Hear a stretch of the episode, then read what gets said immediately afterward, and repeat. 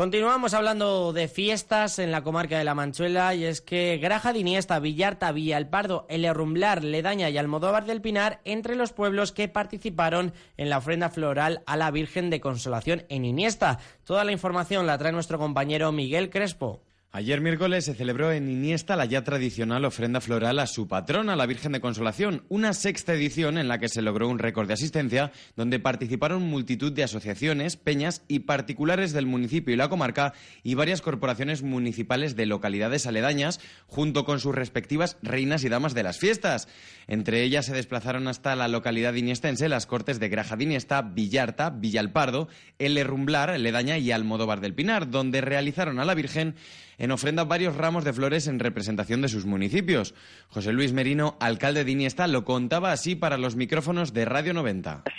La sexta edición de, la ofrenda floral a la Virgen de Consolación y nada, pues la verdad es que estuvo bastante concurrida. Hubo 95 grupos que, que hicieron la ofrenda floral a la Virgen de Consolación en el cual se salió desde el Parque del Humilladero, desde donde viene la Virgen, cuando viene del camino, nos estuvieron acompañando pues vecinos de Iniesta, vecinos de pueblos vecinos y también eh, en este caso también nos acompañan siempre muchos ayuntamientos que son devotos también a la Virgen de Consolación.